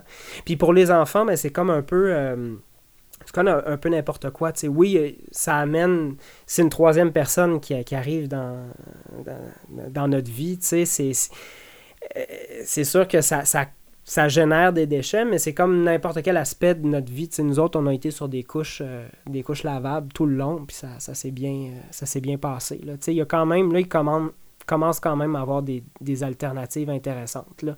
Ne serait-ce que d'acheter du, d'acheter du linge usagé. Le linge us- usagé qui a probablement été porté juste trois fois. Là. Ah, pour les enfants, Oui. c'est sûr, là, Tu, ridicule. là, ça. tu l'achètes en lot, ça va te coûter euh, 10% de ce que quelqu'un a, euh, a payé au magasin. Ouais. Puis euh, ça va être reporté, puis on va le revendre aussi. Exactement, tu peux Fait même que, leur donner. C'est ça. Il va, il va être encore assez beau pour Ouais. le revendre. Fait que euh, c'est c'est tout ça. Là. C'est possible de le faire avec une famille, c'est possible Ben oui. des- c'est ça. Ben faut, oui. juste, faut, juste, faut juste avoir les connaissances, je pense. Puis, euh, Oui, c'est sûr que ça dépend dans quel quartier tu habites ou dans quelle ville tu habites. J'imagine que, mettons, pour avoir euh, du zéro déchet, là, pour avoir euh, remplir tes, tes, tes, boc- tes bocaux dans une épicerie zéro déchet, euh, dans un petit village euh, en Gaspésie, ça doit être plus difficile. oui, oui, oui, non, c'est clair. clair. C'est clair, ça commence, là, le zéro déchet. Ouais. Tu sais, moi, ce que je pense que ce que ça va faire, c'est à peu près comme n'importe quoi. C'est que là, on- ils vont, ils vont commencer à s'apercevoir que le zéro déchet, ben, ça fonctionne. Il y a des gens qui en achètent. Là, on- au début, on trouve ça un peu fou. Là, hop, Non, ça euh, marche. là, ça marche. Ça marche. ça Puis il y a des gens, là, a- au début, c'est tout le temps les, tout le temps les, les, les granos comme nous autres qui, Mm. qui y allons, mais, mais là, tout d'un coup, il y a- parce que c'est là, il y a, il y a du monde qui sont pas nécessairement des écologistes de la première heure qui y vont, parce que c'est plus pratique, parce que c'est intéressant, parce que, oh, ça leur rappelle, tiens, le magasin général de, Ouais. de leur grand-père. C'est la, Et- la deuxième vague. C'est les amis d'amis, l'entourage, les gens qui voient ça. ça. à la télé, qui, qui, qui le découvrent ou qui, euh, ou qui ils savaient juste pas que ça existait. Ouais, Exactement. Ça devient trendy un peu, tu sais, comme un peu à la C'est mode, c'est une bonne chose. Puis, puis d'un autre côté aussi, je pense qu'il y a beaucoup, beaucoup, beaucoup de vidéos qui circulent sur Internet sur la consommation de plastique, puis tout ça. Puis veut, veut pas, à un moment donné, je pense que ça vient toucher d'autres gens que juste les écolos purs et durs depuis toujours. Et voilà. Puis là, il suffit qu'à un moment donné, ça devienne, comme tu dis, un peu à la, un peu à la mode. Ouais, Ça, ça devient... euh, mainstream, là. Ça devient mainstream. euh, Ricardo en parle. Ouais, tu sais, ouais, mais c'est ça, euh, Puis là, tout d'un coup, ben, les, les grandes chaînes ils n'auront pas le choix d'en intégrer une partie. Puis là, là, la roue est partie. Là. Ça, ça y va. Puis euh, qui sait, peut-être euh, dans 20, 30 ans, euh, il y aura presque plus d'emballage à l'épicerie. Osons rêver. là. ouais. Ben, D'ailleurs, ils ont annoncé ce matin que Provigo... c'est c'est Provigo Métro? Euh, C'est- C'est métro. C'est métro, ouais. Ils, ils, ont- ils- ils allaient autoriser officiellement là, les. euh, D'amener nos propres euh, emballages, ben, c'est-à-dire nos, nos, nos contenants. Parce qu'il y a des endroits qui le prenaient, il y a des, il y a des, des, des gens qui l'ont fait des- déjà depuis plusieurs années là, Oui. pour la viande. Puis à un moment donné, il y, a un, il y a un jeune au comptoir qui dit Non, je peux pas le prendre. Comment ça? Mon gérant, il veut plus. Ben, c'est parce que la MAPAC est passée, puis euh, il y a des amendes maintenant. Mhm. Ils doivent pas se faire prendre. Ouais. qu'ils le font plus. ouais, Parce que c'est ça qui va changer, tu dis, dans, dans 10, 10, 20 ans. Euh, les, les- les- il va y avoir de plus en plus de vrac, mais il y a aussi, à un moment donné, Santé Canada puis le MAPAC, ils n'ont pas le choix de, de plier, à un moment donné, puis de faire comme... Les risques sont quand même euh, minces là, de, de contamination. euh, faut faire attention parce que, tu sais, euh, ma blonde, on va chez euh, Bulk Barn. Oui. Puis on est toujours étonné de voir les bacs bien pleins. Puis on est comme, mais comment ils font la rotation? Comment, est-ce que, comment ce produit-là est de qualité? C'est quoi leur volume de vente? J'ai beaucoup ce questionnement-là. On leur fait confiance. La bouffe est bonne, c'est bon. Ouais. les noix sont pas rancies. Il n'y a pas de différence de qualité entre la première sur le dessus et celle dans le fond. Mais. Mais je suis certain que ça stresse du monde puis que la MAPAC Ouais. veille au grain. euh, Ouais. là-dedans. Puis euh, inversement aussi, tu prends n'importe quelle noix emballée, tu sais pas par où c'est passé, con- depuis combien de temps c'est Ah là. ouais, même chose. Tu euh, Non, mais tu vois, j'y ai même, ai même pas pensé tellement je on est, on est là-dedans. tu. Oui, exactement. T'es à Post Canada, y a- y a-tu Oui. des choses que tu trouves aberrantes là, dans, dans, dans au Toutes. niveau- Ouais. Ah, écoute, je travaille pour une compagnie de transport. Je pense que la seule affaire qu'on recycle, premièrement, c'est le papier, une fois de temps en temps.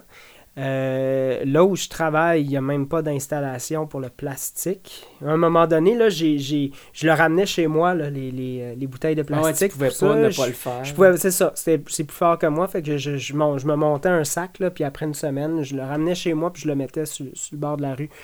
Euh, ben, tu sais, c'est- Post Canada, c'est une, euh, une compagnie de transport.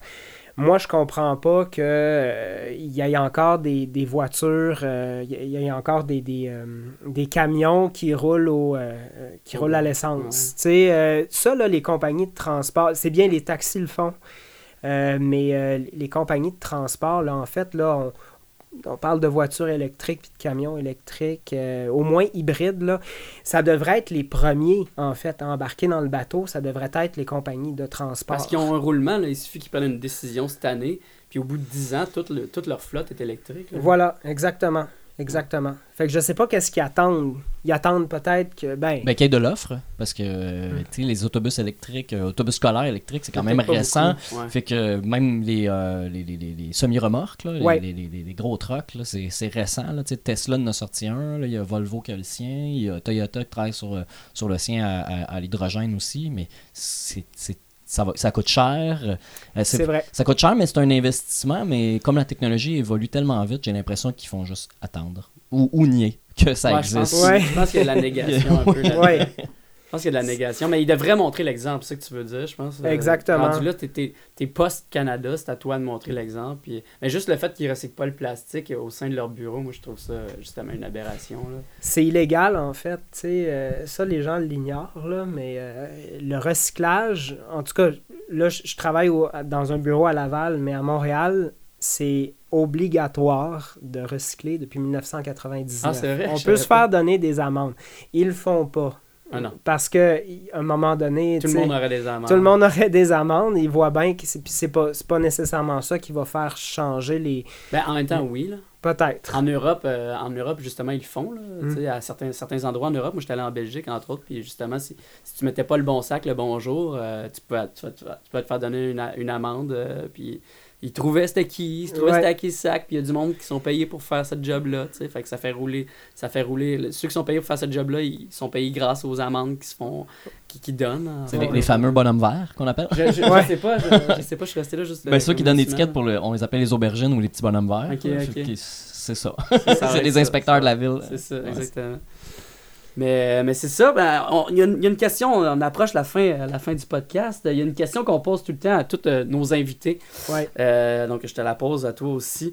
Euh, si tu étais le premier ministre, euh, disons, du Québec, Hmm. Ouais. ou le président du monde, tu as, une question ouverte, là, tu peux Ouais. choisir. tu Dans peux- un nouvel ordre mondial. Ouais, dans un nouvel ordre mondial. D'Illuminati. Ah, ouais, c'est possible, c'est possible.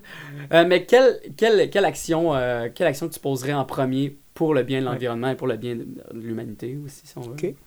J'irais pour président du monde. J'aime mieux ça. Je trouve qu'il y a- y, plus de pouvoir. Ouais. Euh, euh, moi, je m'attaquerais à la racine du mal, qui est le pétrole. Ouais. Euh, le pétrole, c'est c'est- c'est le vaisseau, c'est les vaisseaux sanguins de notre, euh, notre mode de vie, de notre mode de consommation. Moi, ce que je pense que je, ce que je ferais pour nous sortir de là, c'est que, premièrement, je nationaliserais ou je mondialiserais les, re- les ressources de pétrole à travers la planète. C'est première étape. Je l'enlèverais des intérêts privés. Puis je dirais, regardez, euh, euh, c'est soumis à quota. Donc cette année, on doit se débrouiller avec, je sais pas, j'invente un chiffre, mais 50 millions de barils. C'est pas tant que ça, là, mais Mais disons 10 barils. 10 barils. 50 millions de barils, c'est pas une demi-journée dans le monde. quasiment, Sûrement, quasiment. sûrement. Mais tout cas, je me. Je me J'assoirais les, les, les, les modalités euh, quand même, là. Je, je ferais ça et ça baisserait à chaque année. Fait que là, je pense que. hum, Là, je pense qu'on n'aurait pas le choix de bouger. Ben, temps, t'es le président du monde, c'est toi Oui, qui choisis. C'est ça, exactement. Ouais. Fait que je pense que ça serait la façon peut-être la plus euh, la plus smooth, puis en même temps la plus contraignante pour qu'on on- puisse euh, on puisse travailler s- ouais, de l'air du pétrole puis de travailler vraiment sur les, les alternatives qu'on connaît tous. C'est ça qui est triste, hein, c'est parce qu'il y a des alternatives, on ils sont, sont, sont, sont là depuis longtemps. Puis si on mettait de l'argent plus dans ces alternatives-là, éventuellement, ça prendrait la place. là. Puis, Ouais. puis ça serait possible de faire de l'argent pour les entreprises qui veulent à tout prix faire de l'argent pour être plus heureux. Ils pourraient comme faire de l'argent, mais avec un autre type de plastique qui est, un, qui est, qui est fait à base d'algues, par exemple, ou faire Ouais. un autre type de, de, de carburant, ou bien un autre type de n'importe Ouais. quoi. Le, le pétrole est, tellement attirant parce que pour un baril de pétrole, tu as 12 personnes qui travaillent à peu près 40 000 heures. C'est la, les- la- la puissance qu'il y a là-dedans pour le prix qu'on paye. Ouais, ouais, ouais. ouais. C'est, je veux dire, on a 12 esclaves pendant 12 quasi-esclaves pendant 40 000 heures. On, on va au coin de la rue, on a ça dans notre char. C'est riche en, en, en énergie. C'est extrêmement riche en énergie, puis on n'arrive pas à se sortir de là. Pourquoi on n'est pas capable? Parce qu'on est dépendant. No- tout notre, tout notre, euh, notre système économique repose là-dessus. Ouais. Je pense qu'on est vraiment dépendant. Comme une drogue, puis les, les- les premiers euh, gestes à poser, c'est bien, premièrement. Oui, reconnaître qu'on a un problème, Ouais, puis ouais. après ça, diminuer, tendre vers la, la consommation, euh, vers l'abstinence, Ouais, là, je ouais. dirais, là. Mais c'est vrai, reconnaître qu'on a un problème, c'est pas tout le monde qui a réussi à le faire à date. là. Non, non, non. C'est pas tous les gouvernements non plus, non? Vraiment pas.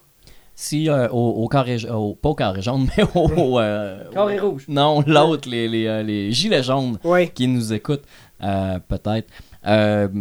Quand tu parles du, du rationner le pétrole euh, ou de mettre des quotas, là, qui, Ouais. qui- qui est un peu ça, est-ce que est-ce qu'on peut garder le même prix, mais rationner? Parce qu'augmenter le prix du pétrole, ça tue l'économie. C'est sûr et certain. C'est les pauvres qui payent, les compagnies peuvent plus se permettre de faire du transport. Ça sabote le, Mm. le, le, le- le schéma commercial. là. On peut dire le capitalisme. là, euh, ça, vient, ça vient pas mal le, le- y nuire, disons, Ouais. lui couper les... euh, J'imagine que si j'étais président du monde, il y aurait bien des affaires que je pourrais faire. Mm. Il y a bien des ficelles sur lesquelles je pourrais tirer. J'avoue que je suis pas assez calé en économie pour pour euh, euh, pour prédire qu'est-ce qui arriverait avec les prix.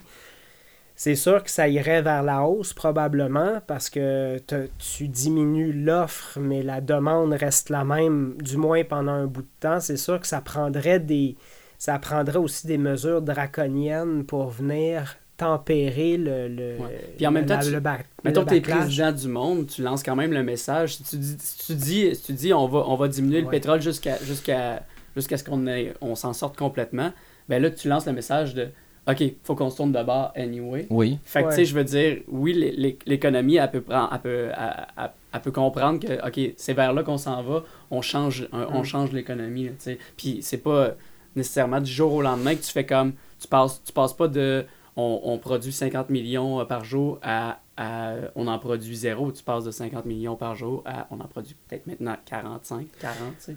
Je pense Mais, que s'il y ouais. il y a une- il y a une courbe, je pense que c'est- je pense que c'est possible de, de le faire. En fait, on n'aura pas le choix de le faire Ouais. de toute façon. C'est ça. Ça Tu- va tu arriver. Soulèves, tu soulèves un, un dilemme qui est quand même important là, euh, en environnement, c'est que souvent, les, les, ben, les- le cha- les- on sait que les changements climatiques, ça, ça, ça s'attaque aux populations les plus pauvres. Ça touche directement les populations les plus pauvres. Puis les mesures pour les atténuer en ce moment dans les pays dé- développés euh, touche à une classe, à la classe qui est pas, euh, disons la classe moyenne pauvre, celle qui travaille, euh, mais qui, qui travaille dur pour le peu d'argent qu'elle gagne. Et ça, c'est un, un, un dilemme hum, qu'il va falloir résoudre à un moment donné. Parce que comme tu dis, hum, ça va, cette pénurie de pétrole à un moment donné va, va, va arriver d'une manière ou d'une autre. C'est débile, on sait pas. Ça, c'est vrai ce que je dis, là. C'est pas, pas une, une opinion, c'est pas une fake news. On sait pas exactement combien de pétrole il nous reste. parce que le- les deux tiers des réserves se trouvent en- au Moyen-Orient. Euh, souvent dans des pays à la démocratie très discutable, Ouais. où les réserves... euh, À la science flexible. à la science flexible, ben, c'est qu'il y a un intérêt stratégique aussi à révéler euh, tes, tes ressources de pétrole, tes évalues à combien? Même les États-Unis le font. Ils Ah diront jamais, oui, nous autres, on pense qu'on estime qu'il nous reste 300 milliards de barils à peu près. Ils jouent dans la même game que les autres. Ben, parce que s'ils disaient qu'il y en avait deux fois plus, on pourrait baisser le prix du pétrole. C'est ça, fait que c'est- c'est c'est stratégique, là. ça fait partie de la business. Tout, le- tout le monde joue un peu ce game-là. Ce qui fait que les, les organisations internationales, comme euh, l'Organisation internationale de l'énergie, l'OPEP, L'OPEP, même, ouais.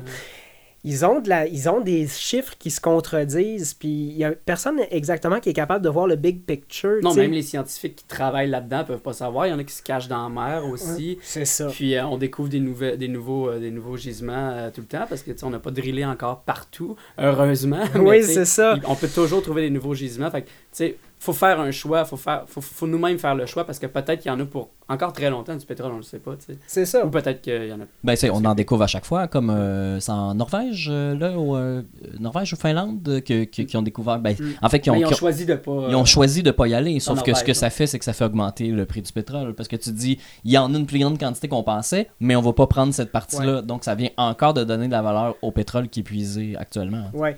En fait, les, les- le pétrole qu'on découvre, là, c'est des sources non conventionnelles maintenant. C'est beaucoup du pétrole non conventionnel, comme les sables bitumineux, euh, tu sais, le, le, le- ouais, le pétrole de schiste, le, le pétrole dans les, dans, en très grande profondeur. Là, souvent, on va le trouver à 3000, en 5000 haute mer, ma- là, tu sais, en- presque, là. C'est ça, en haute mer. C'est un pétrole qui est difficile d'accès, qu'il faut raffiner, euh, qui, qui est très difficile à raffiner. Il y a encore des morceaux de Et- dinosaures dedans. C'est ça, genre. là. Et c'est pour ça aussi que c'est, c'est, euh, les prix ont tendance à augmenter aussi parce que la ressource est, plus, est de plus en plus difficile à aller chercher.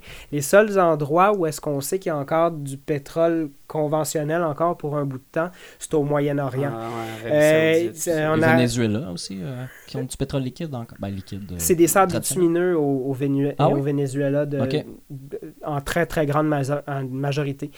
L'Amérique du Nord, on a épuisé nos réserves de pétrole conventionnel en- dans les années 70. Euh, fait que ça va arriver.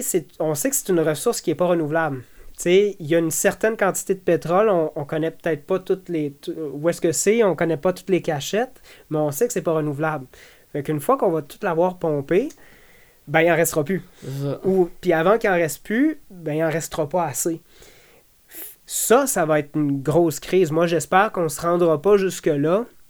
Parce que le, le jour où est-ce qu'on va s'apercevoir que il n'y en a pas assez pour la demande et puis que là, le prix va exploser. Puis parce que la Chine veut consommer comme nous Ou autres, ici, ça va coûter deux piastres et demi et non pas une pièce et demie. De- C'est ça, ça, là, euh, watch out les tensions internationales. Ouais, puis, ouais, ouais, euh, ben vraiment. C'est une fuite vers l'avant qui, moi, me semble pas très heureuse, là, mais qui, a- mais qui arrive au, moment, au même moment qu'une explosion technologique, euh, euh, des, des batteries, des, des différents types d'énergie, de, les panneaux solaires sont 100 fois plus performants Ouais. qu'il y a 10 ans. euh, tu sais, ça, ça, ça augmente. euh, Ouais. tout, ça, ça arrive un peu en même temps. J'essaie d'être positif, là, Ouais, ouais. mais ça arrive à peu près au bon moment. Oui, il va y avoir l'explosion. Ben, c'est déjà commencé, mais de la Chine, de l'Inde, de l'Inde- toute l'Indonésie qui se réveille, les gens qui, qui, qui ont de plus en plus de moyens pour s'acheter des véhicules, puis avoir un niveau de vie plus élevé, acheter plus de cossins.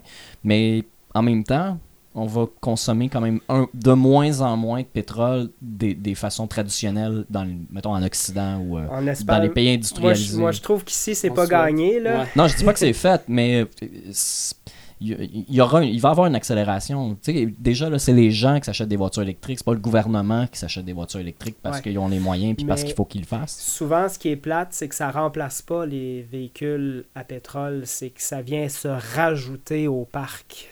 On Ouais. achète de plus en plus de voitures électriques, mais les gens qui achètent encore des voitures à pétrole, ils ne s'achètent pas des Yaris. Ça, de plus en plus, ça va vers les pick-up, les Ouais. VUS. Ouais. Fait que ça, ça vient contrebalancer le... le- Mais qui sont de plus en plus économiques. Pour être un fan de voiture, de, de voir les, les cylindrées diminuer de plus en plus, Ouais. les- les- la consommation elle, elle diminue aussi. Que la technologie continue à évoluer de ça. J'ai rencontré, on en reparlera une autre fois, mais j'ai rencontré un ingénieur euh, qui, qui, qui, qui- qui travaille pour une compagnies euh, de, voitures. puis euh, ils, ch- ils cherchent des façons d'utiliser le moins d'essence possible dans les véhicules, puis de descendre en bas du 1 litre au 100. Là, si la majorité, ben pas la majorité, mais un jour, il y aura un recyclage de ces voitures-là. Là, on va, le monde va acheter des nouvelles voitures qui consomment moins. Il y a des lois internationales qui vont passer. Euh, déjà, dans certains pays, on n'a plus le droit d'aller dans les centres-villes avec des voitures à essence. Ça va... Je sais que c'est des petits pas, mais, Ouais, c'est mais des, Ouais. petits- C'est c'est des des- micro-pas, en fait. petits... C'était comme, c'était comme avant qu'il fallait le faire, c'est, c'est pas là. Ah, tout à fait. Puis- mais, mais aussi que même la- les voitures électriques, c'est pas une panacée non plus, parce que la voiture électrique, au Québec, oui, c'est quand même un bon, un bon move, parce que bon, c'est l'hydroélectricité, puis même si ça a détruit, euh, démoli des rivières pour, euh, pour un bon nombre d'années encore, ben je veux dire, ça l'a quand même. Ça fait en sorte que cette énergie-là, c'est basé sur l'énergie qu'on a dans l'électricité qu'on a chez nous, avec laquelle que tu vas plugger ta voiture, c'est une énergie renouvelable. euh, de bonne qualité quand même, un peu d'éolienne aussi, sauf que, sauf que dans beaucoup, la majorité des États aux États-Unis, ça va être euh, l'énergie du pétrole, qui le charbon, Ouais. qui va, qui va, qui Ouais. va donner l'électricité dans laquelle tu vas, tu vas plugger ton char. Fait c'est pas, cette énergie-là est envoyée encore une fois, le CO2 est encore une fois envoyé dans l'atmosphère Ouais. pour nourrir les voitures. Fait que c'est la même affaire, c'est du pareil même, même que le- je pense que le charbon est même pas plus polluant. Ouais, c'est quoi? C'est par exemple en Inde. euh, En Inde, il y a tellement de centrales au charbon que, que rouler, c'est c'est presque plus écologique de rouler Au pétrole. au pétrole parce que justement, tu n'alimentes pas le- l'énergie au charbon. Mais c'est vrai qu'ici au Québec, c'est à, à- à choisir une voiture, c'est c'est- oui, Électrique. électrique, c'est vraiment une très bonne idée compte tenu des infrastructures électriques qu'on a ici. là. Euh, souvent, je dis, euh, je, je demande aussi, euh, souvent, ça, ça arrive pas si souvent que ça qu'on fait le podcast, mais je demande, y a-t-il quelque chose que tu voudrais, que tu voudrais parler, qu'on qu'on n'a pas abordé, par exemple?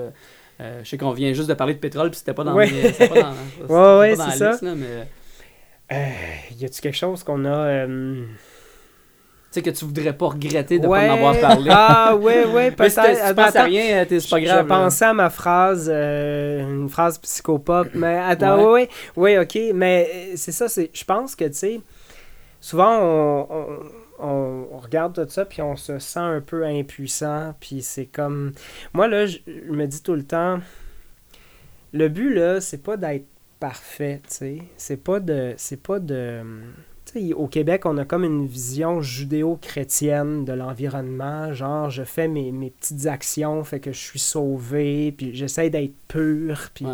Vertueux. vertueux, c'est ça, c'est ça. Puis ça, ça, ça m'énerve.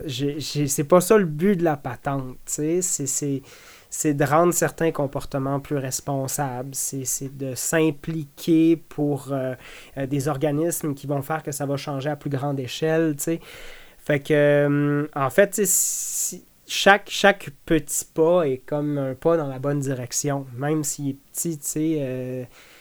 si si c'est de, je sais pas moi, de justement de supprimer euh, la moitié des contenants que vous achetez dans une semaine, puis que vous faites ça, puis que, que ça, ça vous, ça vous, euh, vous trouvez ça le fun, ben faites-le, tu sais. Cherchez pas à devenir euh, le président de Greenpeace demain Ouais. matin. C'est pas parce que t'es pas le président de Greenpeace que t'as aucun impact. Ben, exactement. Ouais. Tu sais, on a tous de toute façon un impact sur la planète sur laquelle on vit. Fait Ouais. que euh, qu'il soit petit ou grand. Fait que euh, non, c'est ça, tu sais, on, on fait de notre mieux, puis il faut se déculpabiliser de tout ça, tu sais. euh, ce qu'on entend, c'est beaucoup le, le discours hargneux qu'on entend, par exemple, quand, quand on a intégré les, euh, les légumineuses dans le guide alimentaire canadien, ça a été quoi le réflexe des, euh, de- du Journal de Montréal? Ah ben c'est ça, on peut plus rien faire. Ouais. Non, non, c'est pas ça le message. C'est que si tu es capable de, de manger la moitié moins de viande puis de le remplacer par des pois chiches, c'est c'est un c'est c'est- c'est bien. C'est c'est ça le message. Il y a personne qui a dit qu'on pouvait plus rien faire. ouais, ouais. Voilà, c'est c'est un peu livré comme ça à chaud, mais... euh. On salue Lise Ravary. ouais, ouais, voilà. Ok, ouais, c'est elle qui Ouais, Plus elle écouter ce podcast. Ben, parlant, parlant d'écouter le podcast, euh, j'espère que vous allez partager Hein, euh, vous allez partager en masse. Euh, c'est intéressant, je pense. On a eu une belle, belle entrevue. Euh, merci, Nick. Merci, Marc. Marc Donati. Ajoutez-le sur Facebook. Non, c'est pas vrai, je sais pas. Puis, euh, ça, êtes pas. gentil. Ah, merci. Non, mais c'est ça, n'hésitez pas à aller, à aller partager, à aller partager sur, sur Facebook. On va être sur YouTube aussi. Euh, toutes les autres plateformes dans lesquelles vous pouvez trouver un podcast. Oui, sur nos podcatchers, euh, sur- si vous avez iTunes, si vous utilisez euh, Google Play, sinon sur baladoquebec.ca, qui est notre hébergeur, vous pouvez retrouver le podcast là. Sinon, ça marche sur tous les bons podcatchers. Ouais, ouais, c'est ça. Puis n'hésitez pas à commenter. N'hésitez pas à nous envoyer des suggestions aussi euh, sur, euh, par, via, via message sur Facebook, des suggestions de personnes qui pourraient être intéressantes à accueillir ici. Ouais, euh, Dites-nous à qui vous donnez aussi, euh, à quel organisme que vous donnez. Moi, ça m'intéresse de savoir si les gens donnent à Équiterre, à Greenpeace, depuis Ouais. combien de temps. euh, pas nécessairement combien vous donnez, mais euh, savoir quel genre d'implication vous avez, euh, ça nous intéresse de savoir. Et d'ailleurs, euh, ça, ça nous intéresse aussi de, de, de, de recevoir votre argent éventuellement. Ben ouais! Parce que euh, comme on est, on est bien ici chez Nick, là, mais éventuellement on devrait peut-être euh, devenir plus gros. Fait que si jamais, euh, si jamais vous voyez là, passer un message comme quoi on est sur la ruche ou quelque chose comme ça, la ruche Québec, quelque chose comme ça, euh, n'hésitez pas à nous donner de l'argent. Euh, ça va nous faire plaisir, on va bien l'investir, on vous le promet. Promis. Et euh, ben, c'est pas mal ça. Merci encore une fois, Marc. Merci à vous, Merci les à gars. toi, Marc. Yes! C'est gentil. Mais c'est correct qu'on a, on a ce bout-là. Ouais, ouais, ok, vas-y, vas-y. Il y a quelqu'un? Euh, attends, attends. C'est la même couleur! Vous pouvez retrouver le ministère de l'Environnement en balado sur les applications Google Podcasts et iTunes, ainsi qu'en vidéo sur YouTube et Facebook. Abonnez-vous!